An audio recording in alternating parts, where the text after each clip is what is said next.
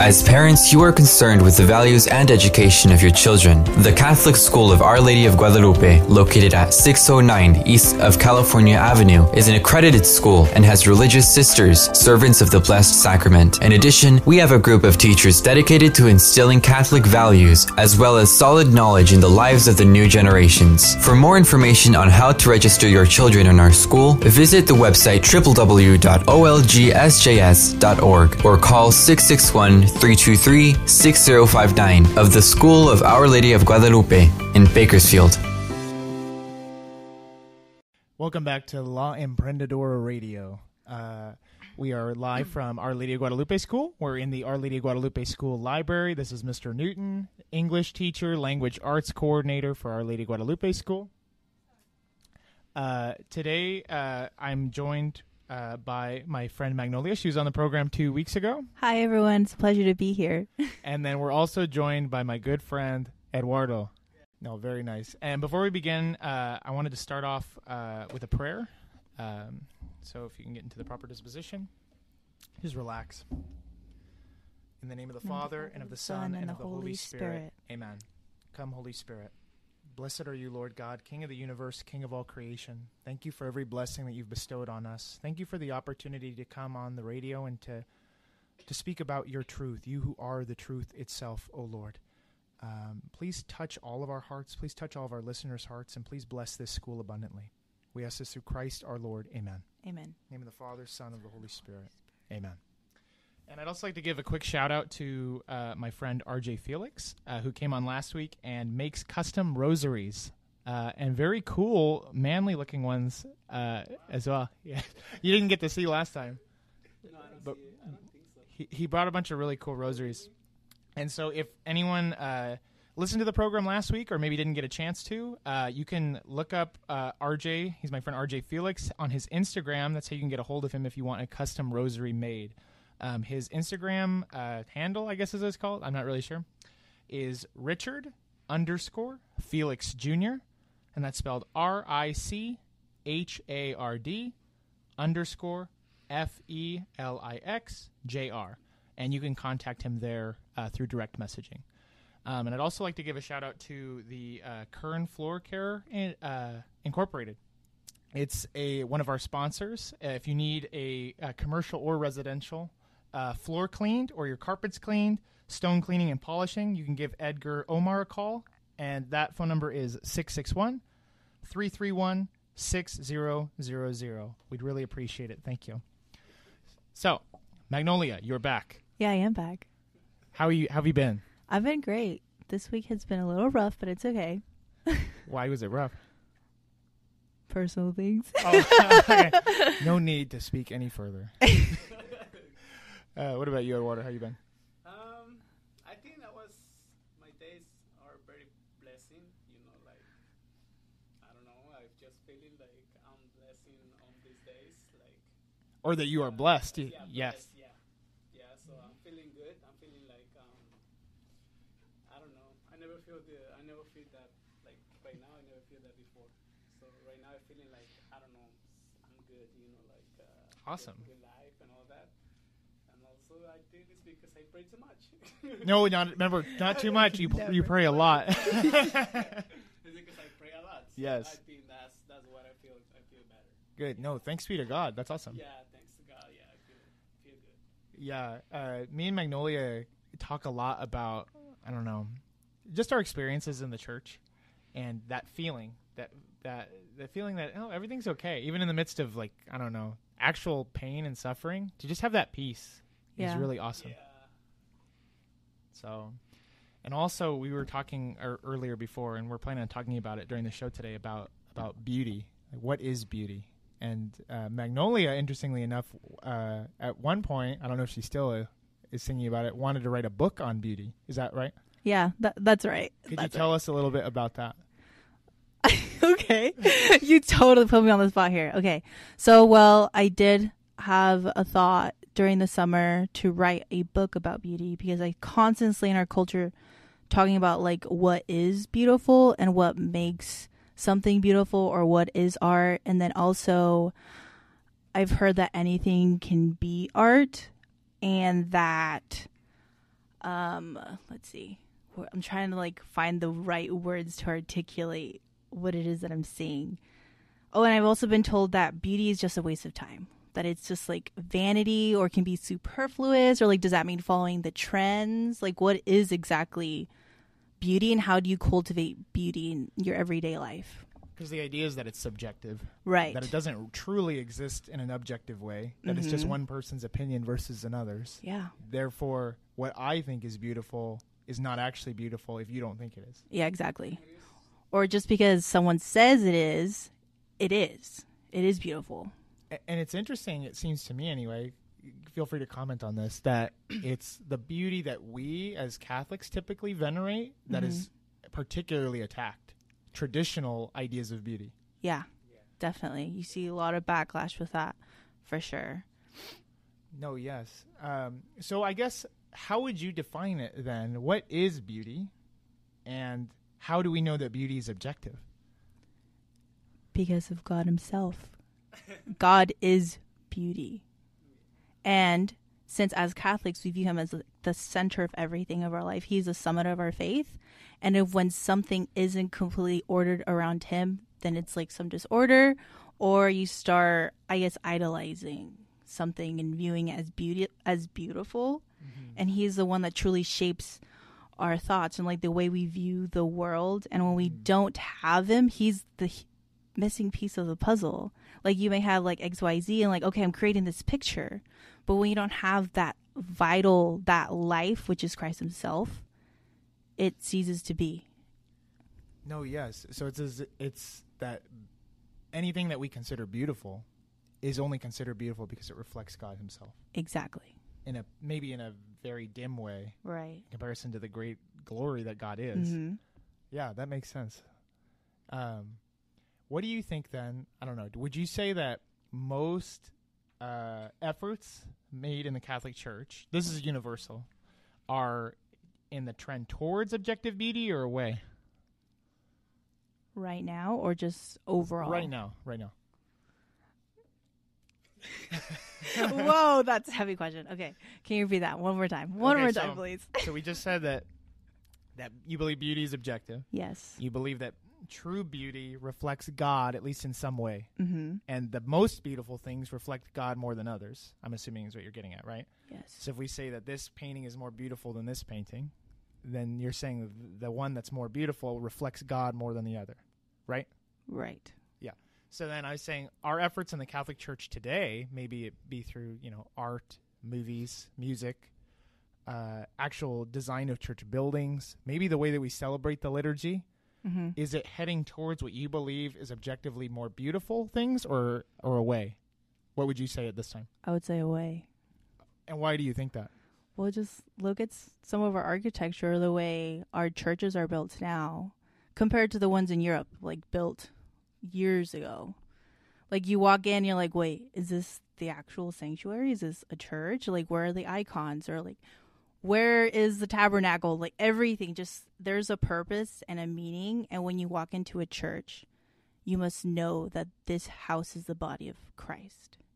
It's heaven on earth. And if mm. it doesn't reflect that exteriorly, architecturally, how are we supposed to truly prepare ourselves for the sacrifice of the Mass? Because that building aids in that worship, in that reverence, in that, in just everything that He is. No, that makes sense. I, uh, for me personally, the the objective beauty of the place does influence my experience of say the mass. Uh, there's some parishes in town that I consider to be more beautiful than others, Mm-hmm. and it does have an impact. Yeah. It puts you in the mood more Yeah, definitely. just to participate. Yeah, it really does. It reminds me of this one quote actually from a Methodist pre- a Methodist pastor who converted to Catholicism. Uh-huh. and there's a quote that I would like to share that he Yeah. wrote. I forgot. It's from one of his books, but I don't recall the name of the book, but I'm just going to share what he says. It's he says, and this is the starting with a quote. It became obvious why Catholics had built such beautiful cathedrals and churches throughout the world, not as gathering or meeting places for Christians, but as a home for Jesus himself in the Blessed Sacrament. Cathedrals house Jesus. Christians merely come and visit him. The cathedrals and churches architecturally prepare our souls for the beauty of the Eucharist. His name is Allen R. Hunt. Yeah, A but convert. yeah, convert. No, that was part of my conversion for sure. Uh, even though it wasn't in the most direct way, it was seeing how beautiful and elaborate the construction is and like how detailed it is. You're like, whoa.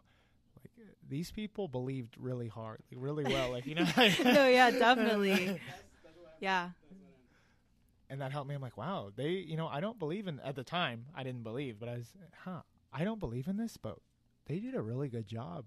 Really Yeah. a plus effort. This is the most beautiful thing I've ever seen. no, it's interesting. No, yes, sit on it for a little bit. Yeah. Uh, there's an interesting objection that I've heard quite a bit, and Magnolia. I want you to comment on this if you Oh boy, can. that's if I Uh, have a comment. what would you say to somebody that comes up to you they're not a catholic and they say you know beauty's great but you know there's no reason to be overcomplicated you could make churches really simplistic and you could use the money that would otherwise go to building the church you could use it to giving uh, more food to the poor what would you, how would you respond to that question How would I that respond? objection yeah Well, I mean, I feel like I could answer so elaborately. feel free to do however I know. I mean, like if I was in that situation, I don't know. It sounds like something would happen on a college campus or something. But I think I would take a different approach. With like, I can probably explain it so elaborately, but they still wouldn't fully understand. no like a good the point. heart and the knowing your mind and the soul needs to be in the right place. So I really would need to meet them just where they're at. And probably go to the question of like, well, like why do you create in the first place? Like why do you find beautiful or like what's well, why do you find meaning in creating beautiful things? And then like kind of go from there. Because I can totally like pick up like well church fathers are like the whole importance of beauty and like how God is beauty himself. But if he, they truly do not believe in Christ and the living God, then I must like really meet them where they're at and ask them like, well, why do you create? to begin with right Yeah. because I guess there is that there there's this arbitrary stopping point for their mind. Their uh, their like acceptable amount of beauty would be whatever their local church that they go to is. They mm-hmm. think, oh no, this is the right amount, and then you guys are way above that, so I guess Yeah, that's wrong. Like that's too extra. Like that's too much for yeah, me. Yeah, so they set the bar at whatever theirs is already, yeah. which is interesting. The best that I've ever heard talked about it because I remember that was an objection that I heard pretty early on in my conversion, and I didn't know how to answer. I'm like, oh, I guess you could use the money to help people. It's like, how do I answer that? And I realized there's a scripture verse, and it's uh, I can't remember if they say who the, the name of the woman, but it's the woman that pours all of the the precious ointment on Jesus, right? Mm-hmm. And uh, who's the one that criticizes her for wasting it? It's it's Judas. It's He says we could have used the money that we could have sold that ointment for to feed the poor. We could have done that. And then Jesus says, but you know, the poor will always be with you, but you don't have me forever. You need to treat me Right. well. Exactly. And so it's the same idea. If this is the house of God, mm-hmm. we need to put as much effort into it as possible. Exactly. They didn't stop short. Da- King David and King Solomon. They didn't say, you know, well, we're going to make this t- temple, you know, as basic as possible. Plain walls, cold warehouse looking thing. and it does show actually, because maybe there's a correlation. I don't know, but there's a lot of Catholics that don't believe that Jesus is really in Holy Communion. Right. He's not really in the Eucharist. He's not that the the bread and wine are not truly his body and blood. Mm-hmm. and is the fact that a lot of churches aren't built as if Jesus is really living there, if that's contributing to that at all. I don't know. I don't know. I would say it partly does. I would say, pers- like I would. Yeah. What Magnolia, you've been to probably quite a few churches. Mhm. What's the nicest church that you've ever seen? the nicest church that I've ever seen? No uh. Santa Maria Maggiore in R- Italy. It was like Where in Italy is that? Is it Rome? yes, it's in Okay. Rome. Yeah, one of the prettiest like churches I've ever been to. What what was so beautiful about it? Like what are some specifics? If you could paint the picture for us listening. Well, it was grand. It was huge. The ceilings were incredibly high, so it made you feel a lot smaller. And your innate reaction, like when you walk in, is to look up. Uh-huh. That's what you like. The size, You recognize the size; it's it's huge, and then you look up and you're like, "Wow, it's gilded with gold." So much detail and intentionality has gone in like the craftsmanship. Like you don't see buildings like that anymore, at all. So like the first thing though that you do is look up, hmm. and I absolutely love that because that's architecturally designed in that way for a reason to look up. What's up? God's up. Beauty transcends us. It's an encounter with God Himself. So it makes complete sense why they build such um, elaborate houses of worship. So that's like one of the beautiful. No, that's awesome. Yeah. Yeah. No, I don't even know what to say. I was just thinking about it. It's like, that's Oh, that's you really do awesome. look up. Like, where do you look? I like when it's very when churches are very intentionally designed in that way. Mhm. I think a lot of the ones here are as well, but we don't hear about it as much or we're not explained like oh why this is the way. Like like St. Philip's is, is actually built in the shape of a cross, hmm but you wouldn't know that just going into it really. Yeah, no. Uh, You don't have the top down view of seeing that it's oh flat wise it is a cross shape, but Right. otherwise you don't really know. I'm sure there's other significant things about it, but um, what about you, Eduardo? Better say Our Lady of Guadalupe. Better say OLG Bakersfield. OLG Bakersfield. for sure. yeah, I think I think it is. I don't know. No, OLG is beautiful. Yeah. I just can say that you know. Like, Okay, here I'll say I'll be more specific. Yeah. Of all the, not to put you on the spot, of all the Bakersfield churches, which is the most beautiful in your opinion? And you can be objective. You don't have to. You don't have to pretend like if it's not OLG.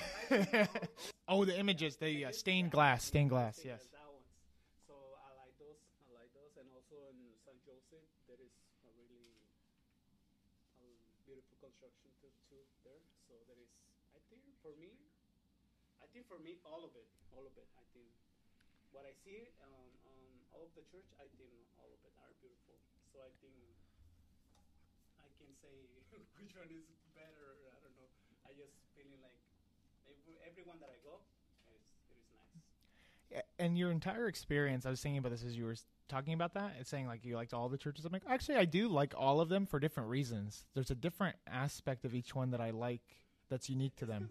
well, I think subconsciously we probably all do. Maybe not in a direct way, but in a subconscious way, you definitely do. Because you can tell, like, if you go to, I don't know, St. Philip's doesn't have as much artwork as Our Lady Guadalupe does. Yeah. And so you, that's more obvious that it seems more not in a bad way because it's it's beautiful in its own way, but it seems more plain as far as the walls and stuff go. hmm If that makes sense. You need to get there earlier, and you can. well, that's part of the reason that I I really like Our Lady Guadalupe is because I like the way that it looks on the inside. I really like the way that it is designed. I like the marble look at the front too, like on the altar. Yeah. I really like that. Uh, and of course the the crucifix with statues of our Blessed Mother, Saint Mary Magdalene, Saint Yes, John. I love that. I like that a lot. They did good, even though it's just, it's a small church, and you can tell that it's you know. yeah, no, it really just centers you to the most important thing, hmm Jesus. I love it. It's so beautiful. You just go for it. Just go to the tabernacle. Jesus, there you are. Boom. Ooh, that stained glass looks nice. I just, I just, You know, your mind's never wandering during the readings or the homily, and you look around. I never, I just, I just it's like I'm on a mission. yeah, I just get it and I just see the. Well, praise God then. Well, that's great. I get distracted and so I look around. a little bit. yeah. No, sometimes. Sometimes, not always. I try to fight that, and I'm like, okay. Yeah. But before you come, it's nice to look around. It adds to the experience. I get distracted with the people, oh.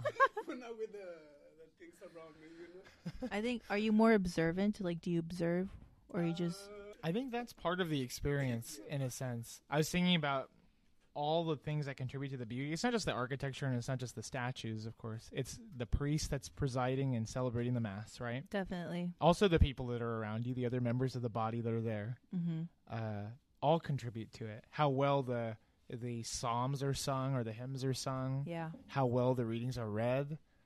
If the priest is good at what he does, Mhm. right? No, they all contribute to how you experience the mass. You have the most beautiful church in the world, but if the priest is, you know, is not a good speaker, is not, you know, doing it too rushed. Or yeah, or doing it too rushed, it will completely change the experience. he's so deep in meditation and contemplation. He's like nothing else matters.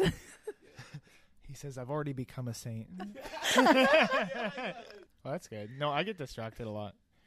I uh, and I notice things sometimes. It's like a little like I get like annoyed sometimes when I see things done a certain way, or when it, from my perspective it's not up to par or something. I'm like, oh no. Oh, I can share the same sentiment sometimes. Yeah. And bless the people's hearts that have uh, decided to volunteer their time. Sometimes, though, you can tell that somebody is in a particular ministry, whether it's like singing during Mass Mhm. or maybe reading, that probably shouldn't be there. Uh, bless their soul for deciding to volunteer their time, but they probably could be used somewhere else uh, just to make a more effective experience. I've also seen cases where it seems like the churches are just so desperate to have anybody that they just accept anybody. Like they're like, we need someone to lecture. You can do it hmm and so that's that also contributes to it not sounding um, Yeah, but I always notice like the architecture and the art in a church. I don't know. I think as an artist and someone who appreciates beauty a lot, and I'm very observant of my environment, and I know that environment's very important. I take note of it immediately. Like it really does influence the way I feel. Like right when I'm entering, like is there holy water? Is there a holy water font? Holy water font, and then where's the like where's the tabernacle? Is like right in the center. Then it kind of throws everything off, and then like is there statues of the saints? Is there anything adoring? Like really, how helping you focus to where Christ is in the tabernacle. That's Mhm. I always take note of that. no that's definitely my first thought too it's like the first like obligation i have in a sense. Like okay i have to acknowledge you. Thank you for allowing me to be here. Yeah. and then you do whatever else you have to do. Yeah. and especially if you're in a rush you feel weird doing it but you're like hey jesus i'm here. And then you like go. I have to go. You're making him laugh too much, Tyler. really? Well it's important. It's we need to be joyful. We're Yeah, celebrating beauty and objective beauty. There is objective beauty in the liturgy too in the way that the mass is celebrated because that's all like a it's almost like a, a warm up essentially the way that the church looks and everything Yeah. else and how your dispositions are when you come in. The it's way you're warm you up, yes. everything. Yes, all contributes to, and it's like a as a. I don't know if it was actually said by anybody in the Catholic tradition, but I know that uh, J.R.R. Tolkien wrote the Lord of the Rings. hmm He, when he made his fiction, the Lord of the Rings series, right? They uh, that whole creation, that whole universe, has its own God, and it's based off Catholic theology. And he described creation, and I think probably someone in the Catholic tradition has come up with this as like a grand symphony that God is the conductor of and it's like when all the pieces come together all the the players all the the the musicians of the symphony come together Yeah. and then it that's the final the final song essentially i don't even know what to say but I'm like They're all harmonizing. They Yes. each have a, a specific role to play, and without one like playing up to par, then like it's they're not harmonizing. It's not a symphony anymore. right and so even if you have a bunch of pieces if one is lacking it will It will not end up definitely affect the song. i mean if you like imagine like i've seen it happen a lot it's unfortunate but i think it's because of just a shortage of people like i said where it's like maybe you have the your favorite priest is the one doing mass today You're like, yeah, and then oh look the person singing the psalm is awesome but then you have the the reader that's never done it before mm-hmm. or you know there's some other people that are coming in late to mass and they're being loud or whatever it is right Yeah. and it throws off your own experience Mm-hmm. we need to get past that obviously but it does affect maybe we'll take a short break and then we'll come back Yeah. and we'll talk more specifically about uh, maybe reverence Okay. does that sound good That sounds great. welcome back we're having a very good conversation Yeah, we were. Hopefully, we remember what we were saying. uh, just to conclude the kind of talking about objective beauty did you want to read that line that you had from your book Oh yeah. Okay. Hold on. Let me find it. she has a fancy book Yeah. what's it called Art and Scholasticism by Jacques Marsh Marishin. It's he's a philosopher. interesting Yeah, okay. Let me find it.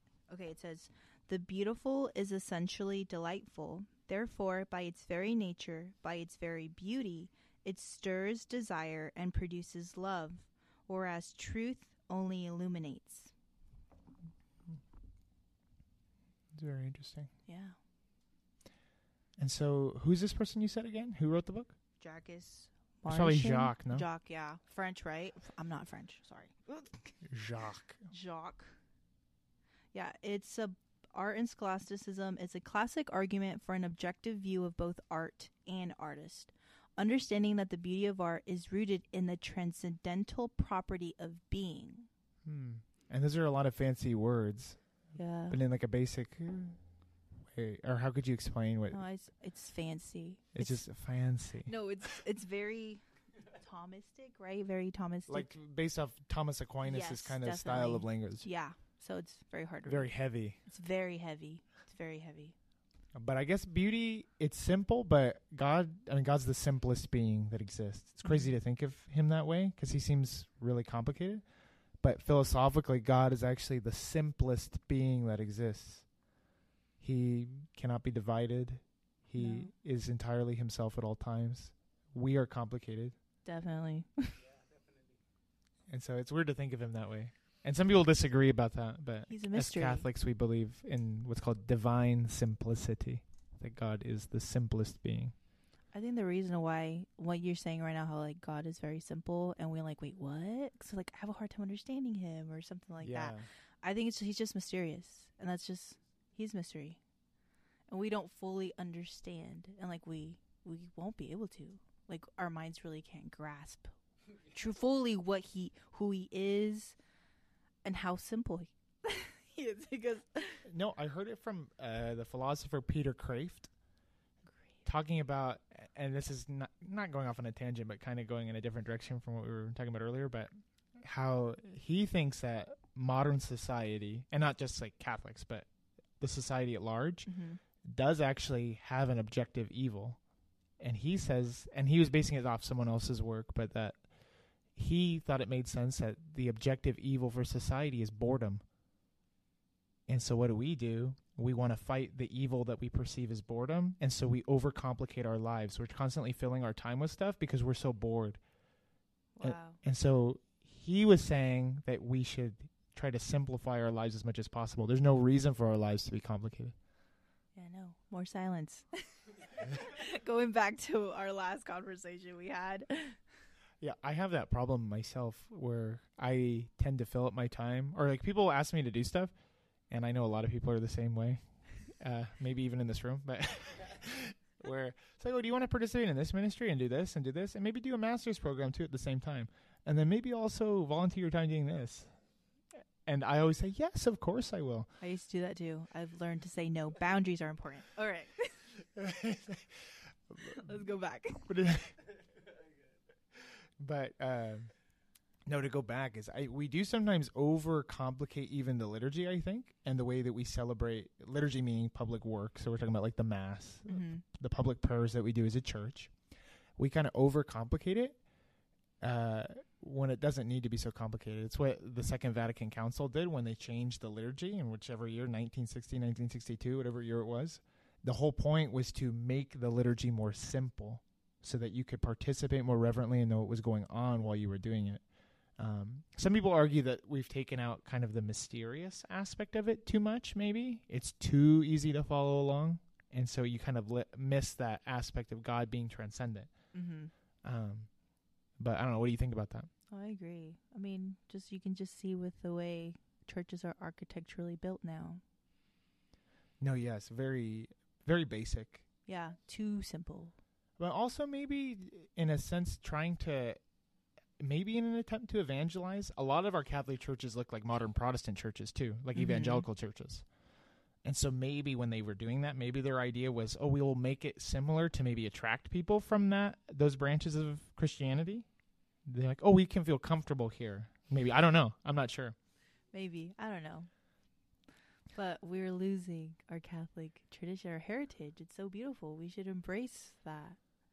Something that really separates us from the rest. Like we're the fullness of the faith. Our art needs to reflect that.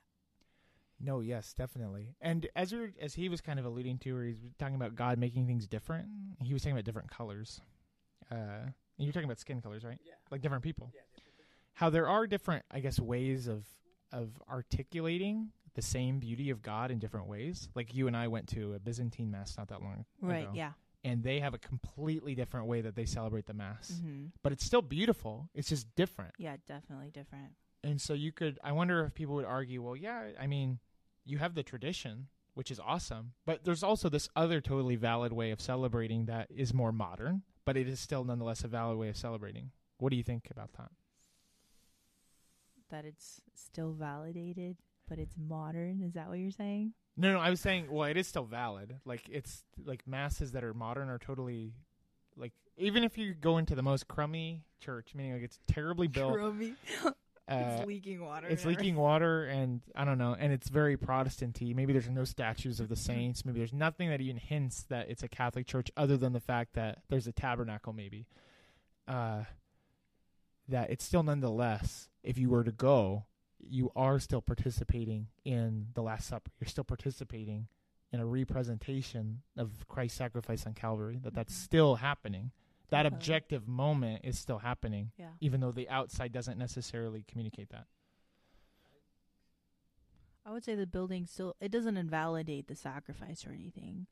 I mean, we know and understand that that mass happens there, hence it's a sacred space already. Just that beauty aids in it, but if the buildings say like it's in a poor um like say you go to different villages they don't actually have the funds to build a beautiful Right. house for our Lord. He's so humble and yet he's still there.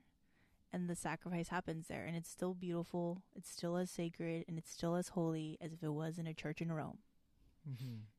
I guess maybe the difference then would be w- would it be right, or do you think we should intentionally simplify things to where even though we have the means maybe to make a church super awesome and super beautiful, but we choose instead to intentionally make it not for any reason?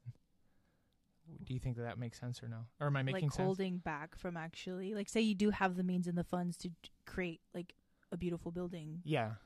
but you choose instead not to, maybe because you're trying to evangelize to Protestants or you're trying to do, you know what I'm saying? no, yeah, I totally understand what you're saying. I'm not saying that people have ever done that, but I mean, I'm sure like, that they probably if- have. Yeah, Yeah. maybe. I mean, it just kind of goes back to what you stated. Like, oh, we can use it for something else. Or, like, oh, let's simplify it to, like, attract this demographic. But, like, no, they want something more. And you know what's interesting too? I feel like it'll probably shift because our generation very much likes traditional forms of mass and traditional styles of church buildings. Yeah. Like we talk to most people that are our age, which is Mhm. like between 20 and 30 probably. Yeah, They yearn for, they really want that tradition that they feel like they missed out on. definitely. But their parents didn't feel that way at all. Their parents were trying to get away from that tradition, or like their Yeah, grandparents. it's very interesting, isn't it? I mean, because that's what brought me back to, like, beauties. Like, that's what attracted me. That's what attracts, that's what attracted me to God. And I always found beauty so important. So he used that. I'm like, okay. But then, like, a year in, and I actually do feel like I was robbed of it. Like, I didn't know it was so rich in, like, that sacred art served a purpose and that our churches need to reflect heaven on earth. Like, I didn't know. I think Matt Fradd talked about it how he feels like for a lot of like say radical traditionalists, which they call rad trads Yeah. online, that they they do feel robbed of that tradition. Like they feel like, wow, you took this great gift away from me, like my inheritance away from me, essentially. Mhm. He said, but the problem is, it's like a person that you know is still using a pocket watch today or something, where he's like they do it awkwardly, where they're trying to reclaim that tradition that was never theirs and so Mhm. it's it's almost comes off as awkward and like too forced. you know what I'm saying? yeah. It's like, what do you do with the top hat, Tyler? No, exactly, exactly. because you miss that. I mean, like top. I'm. I think full suits are cool, and I think pocket watches are cool. yeah, no. Um, but it is. It does sometimes feel forced, and it seems like I don't know. I don't even know what I'm trying to get at here. I'm just. I was I just thinking know. out loud. Yeah. Don't mind him. no, no, it's, it's just something interesting because it's it's related to the whole beauty thing. Yeah. Where I think some, or reverence as well, where Mhm. some people think that uh, tradition or doing something that's older equals reverent. What do you think about that? Not necessarily. Why would you say that? I was like, well, that can, you can apply it to anything, really. Like something older, it's more reverent. I'm like, well, are you gonna dress like you were in the 1800s? Like, I don't know. Just I understand the way you dress really changes the way you present yourself and hold yourself, but that's just a blanket statement. It's not like it's very multifaceted. Right. Well, I think with like say suits and dresses, right? Say you're wearing suits and dresses to mass, which Right. not a lot of people do, unfortunately. Mm-mm. They look really good, but also I think part of the appeal of it is that even in our modern society, suits and dresses seem nicer than other clothes to wear. Yeah. So that contributes to it feeling like the more appropriate thing probably to wear during mass. Right. Sometimes because it's like if you're going in your Sunday best, it probably should be right. your best, Sunday best. Yes. right? It shouldn't be like, oh, maybe this, you know, my jeans with a ketchup stain on it. Like I don't know. Oh boy. like the thing I found in my drawers. Like, you know what I mean? Like, oh, there's a fry in here. Yeah. Ooh, I forgot to do laundry. but versus say, I don't know, if someone wore a toga at mass, it's old, but that's not normal, so it wouldn't No. be seen as good. no, it wouldn't. Uh, even though technically like suits are traditional, but they're still modern-ish, and in the modern mindset, they're considered nicer clothes to wear. Definitely. And so I think that contributes to those being more accepted, probably. Yeah. I also believe like interiorly, like how is your interior disposition? Because I mean, like the the more you grow in intimacy with Christ, the more you yearn for what is what is truly good and beautiful. Right. So then you start having aversions to what really isn't beautiful, and you start like obviously with His grace, you start seeing the way He wants you to see things. Right. So like you will your of your taste changes. It's a gradual change. It's not. It doesn't happen radically. It doesn't happen instantly. It doesn't. But I I've learned through experience, but also in other people's lives, that our exterior beauty really helps aid in that interiorness of our souls, and how we worship and how we love Him. And the closer you get into intimacy with Him, the more you desire what is truly good and beautiful. Mm, no, that's that's true. It's because you didn't. I mean, I don't know. I used to always wear. What did I wear when I first converted? I used to wear jeans and like a polo. Yeah. Was kind of my thing. Yeah, that was like my go-to. It was Yeah. jeans and a polo. And then eventually somebody like informed me or made me aware. It's probably online. They were like, "Hmm, okay. How would you dress if in real life uh, you were invited to go and meet a king? How would you dress when you went to see him?" Oh, to the nines. You would dress You really, really Queen of. England or the King of England. Exactly. I'd be wearing a three-piece suit and a monocle and like some other stuff. Probably like I don't know. A top hat. Yeah. Like I don't know, but Your nicest shoes, all spit shine, everything. But then it's like, how do I dress when I go? Yeah, how do I dress when uh, when I go to meet the King of the Universe every Sunday? Literally, the King of Kings. how do I dress? Kings, If it was a real king, I would dress really nice. Yeah. Not not that Christ is the realest king that exists, but if it was a physical human king, I would dress really nice. But going to meet the King of the Universe, I'm wearing James. jeans and a t-shirt. You know what I mean? Yeah. Really has you question like your priorities, where you are interiorly. are you okay? Yeah.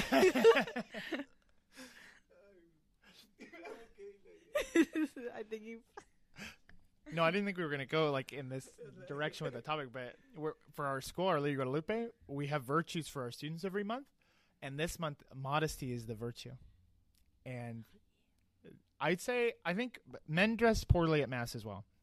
I agree. Obviously, it depends on your circumstances. Because if, say, you're a homeless person and you're going to mass, you obviously don't have the ability to buy really, really nice clothes. It's the course. best. How much are you putting in? It's like Come the as woman you are, really. Like as yes. if you're homeless. Yes, definitely. to some party or something. Yeah. No, I think we s- we're looking for the best clothes to go there. You know, like No, yes. Just- Even simpler than that. I was going to say sometimes maybe you get invited to a wedding. yeah, You will go and shop and make sure that your clothes are Yeah, nice looking. definitely.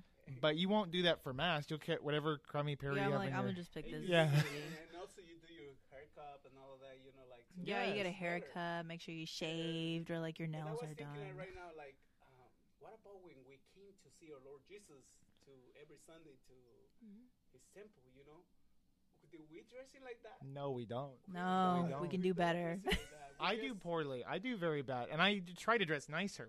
But Yeah. it's usually it's like, oh, I didn't even iron this shirt today. Uh, you know, I could probably use. like, dang it, my hair's so wet. Yeah. no, you can think of it too. There's that part in the mass when the um, when the bread and the wine is offered, right Mm-hmm. before the before it's consecrated, before it becomes the body and blood of Christ, right? There's that moment. It's supposed to be that the bread and the wine are brought from the back normally, or from uh, sorry from the entrance of the church and brought up, like Right. walked up, right? They don't normally do that, but uh, ideally on paper it's supposed to be like that, and it's supposed to be that way because originally the bread and wine were actually made by the people, and so it was the people bringing their offering to actually legitimately participate in the sacrifice. Wow, that's beautiful. Uh, and so I was told, I think by it was the the Franciscan Friars of the Renewal on one of their videos.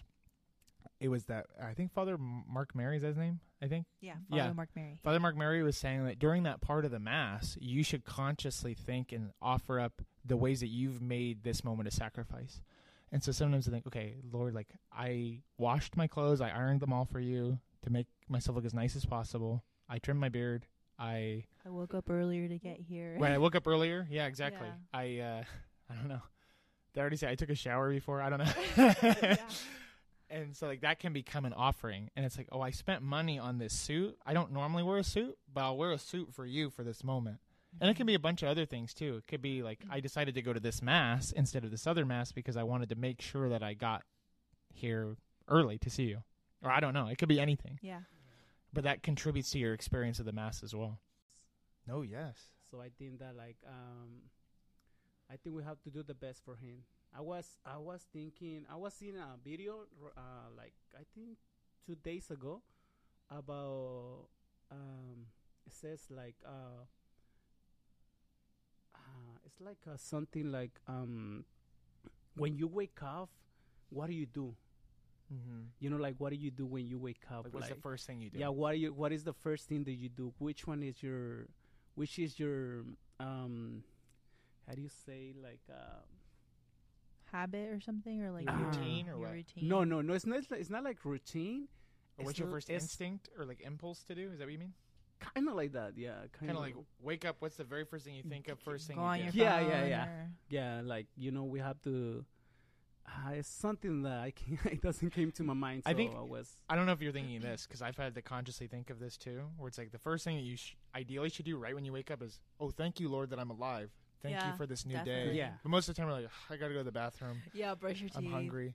yeah it's like what's what is the thing that you put uh more uh attention when you wake up what is or what is the most uh what is the that that thing that you put like uh in your mind first when you wake up you know that's that's that's something like that you know Yeah, like if you put in your mind like in the mornings like oh wow like if you got them that mo- those moments that you're gonna go to mass like you have to put in your minds oh you are my first think lord you're my first first think. thought. First thought. first yes. thought yeah so I, I think it's going like that yeah i don't know I, I have No, to it's see the it's video hard. No, I get what you mean though. Yeah. Yeah. Have you you've had that experience? I'm assuming. Yeah, I struggle with it sometimes. Like I'm already like say brushing my teeth or washing my face or getting ready and then like I finally acknowledge him like maybe 20 minutes late. I'm like, "Really?" So that's one thing I sometimes Yeah. It's helpful to do like a morning it's morning hit or offering. miss for me. Oh, yes, morning offering that's what I, I do. But sometimes I don't do it right away when I wake up either. And the best one to do would just be to do the liturgy of the hours, the morning prayer. Mm-hmm. You know what I used to do? I don't really do it anymore because I, I'll do the morning prayer, uh, like before I go to work. Now, thanks be to God. So before I drive to school here, I will do the morning prayer, and so I'll do the Lord open my lips. But it's something that's a good habit to do is right when you wake up, Lord open my lips and my mouth will proclaim will proclaim your praise. yeah Very helpful is the very first thing to say in your morning. It's like i was like thinking of that video. Think But about it's beauty something again. like, um, which one it is the m- what it is the most important in your life that it, that's gonna be what you what it gonna be you know the most the most important in your life you know? Who is your who uh, like what is more important? What is the, the thing or any you know in your life what is the more important thing in your life No, yeah. I mean, and our call is to love the Lord with all of our heart, all of our soul, all of our strength, and also all of our mind. yeah And so, our is our mind constantly wandering? It's as a friend told me recently. When you're praying, are you just constantly like, uh, "Can't wait for this to be over so I can do the other thing that I really want to do"? yeah Are you really present, like mentally there? yeah Sometimes, and sometimes it's no. Yeah, sometimes, I'm just like, it's no. ugh, like I'm waking up so groggy. yeah, it's like me. Like it's like me. You know, I work at the fields, so uh, I just wake up and I and I just. I, I, mean, that's better than nothing, but you know, I pray. I pray when I go to you know, like I don't pray too much in the mornings. I just sometimes I just um, I just wake up and I just leave to to work. It's because I wake up. I wake up late to go to work. that's why a little bit late. Yeah. nice. No, thank you, Eduardo. We got to wrap it up though. So, Magnolia, do you have any last thoughts before we wrap up? Hmm. Okay. I guess my question for all of you listening would be to take to prayer Lord, how can I cultivate beauty in my life? And in which area do I need to cultivate, cultivate that so that I can encounter you? No, it's beautiful. Do you want to end us in a little prayer before we go? I, cause I lead it. Do you want to do it? No, You can do it. No, do it. You're mm. good. Oh my gosh, friend. Yeah, no, that- no, it's too late. It's too late. It's too late. Really? Yeah. Okay, fine. All right. Name of the Father, the Son, and the Holy Spirit. Amen. Amen. Come, Holy Spirit. Lord Jesus, I want to thank you so much for this opportunity for all of us here, for all of my friends. And I ask you, please, when you pour your precious blood over all of us and all of our listeners, that we may continue to cultivate beauty in our lives, that we may yearn for your love and your intimacy, that we may grow in deeper relationship with you, whether through our work, our family, our mundane tasks that we have to do every day, that we remember that we do it all for you, for your glory. Amen. Amen. In Amen. the Father, the Son, and the Holy Spirit. Amen. Amen. Thank you so much. And for anyone listening, please uh, catch us on uh, Facebook and Anchor. You can hear all of our pre recorded episodes. God bless you all. María, llena de gracia, y José, hijo de David, honor a ti, Madre de Dios, y a ti custodio del Redentor. Eterna alabanza al quien formaron una familia, Jesús. Santos esposos rueguen por nosotros pecadores, por nuestras familias y comunidades ahora y en la hora nuestra muerte. Amén.